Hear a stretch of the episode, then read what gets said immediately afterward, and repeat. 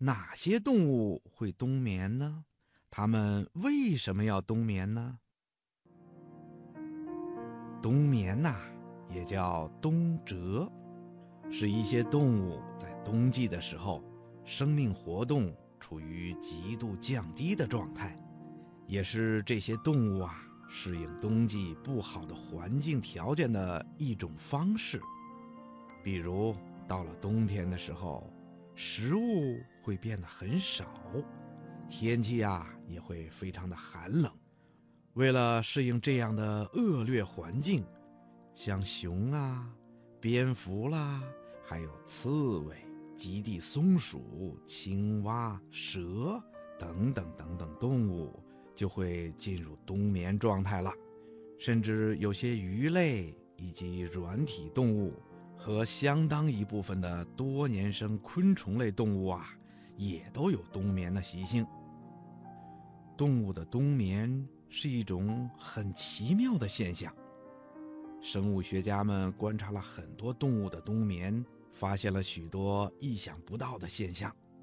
比如，熊在冬眠之前总是要做好一系列的准备工作，也就是一到了深秋季节呀，它就会每天花上二十多个小时的时间，在山林里找东西。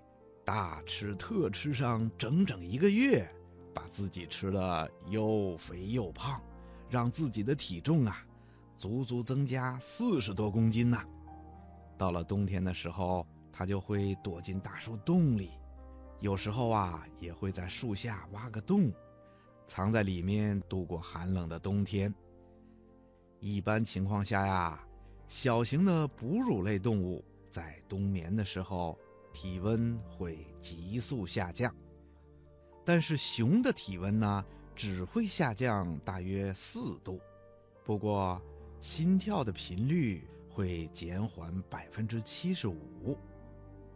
一旦熊开始进入冬眠以后，它的能量来源呐，就从饮食换成它自己身体里储藏的脂肪，也就是靠消耗体内的脂肪。来维持生命。熊在冬眠的时候啊，会正常的呼吸，有时候啊，它还会到外面去溜达几天再回来。更有趣的是，熊妈妈会在冬眠的时候生小宝宝。一旦它醒来啊，它的身边呐就会躺着一到两只天真活泼的小熊了。在一般情况下，新陈代谢会产生毒素，但是熊在冬眠的时候，它体内的细胞啊会把这些毒素分解成无害的物质，再重新的循环利用。而我们人类的身体里却没有这种机制，如果毒素积累起来，人就会有生命危险了。所以啊，我们人类不可能像熊那样。通过消耗体内的脂肪来进入冬眠的，况且呀，我们人类也会用我们的劳动和智慧储存好粮食，抵御寒冷的。因此，我们人类啊是不需要用冬眠这种方式来适应外界环境的。还有啊，在加拿大，有些山鼠冬眠长达半年。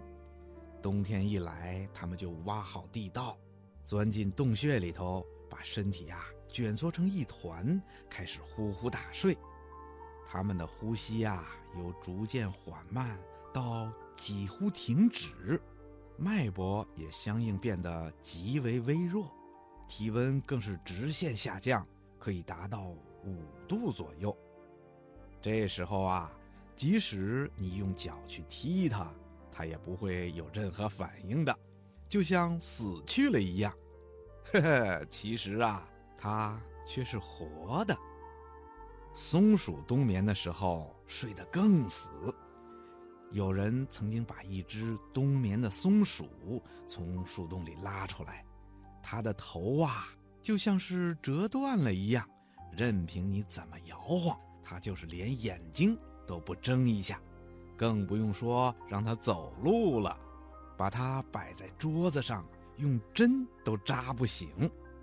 只有用火炉把它烘热了，它才慢慢的开始活动一下，而且还要经过很长的时间。刺猬冬眠的时候啊，简直连呼吸都是停止的。原来呀，在它的喉头上有一块软骨，可以把口腔和咽喉隔开，并盖紧气管的入口。生物学家曾经把一只冬眠的刺猬放进温水里，浸上半个小时，才见它慢慢的苏醒过来。动物的冬眠呐，真是各有特色。比如蜗牛啊，是用它自身的粘液把壳密封起来，而绝大多数的昆虫在冬季的时候啊。会把自己变成蛹或者卵的形式进行冬眠。动物冬眠的时间呐，有长有短。生活在西伯利亚东北部的东方旱獭和咱们国家的刺猬，一次冬眠呐，能睡上二百多天呢。而俄罗斯地区的一种黑雕，每年呢却只有二十多天的冬眠时间。小朋友，关于动物的冬眠呐，还有很多我们人类不知道的奥秘呢。如果你喜欢研究动物，希望你长大以后当个生物学家，继续研究这些我们没有解开的谜团，为我们的科技发展做出自己的贡献，你愿意吗？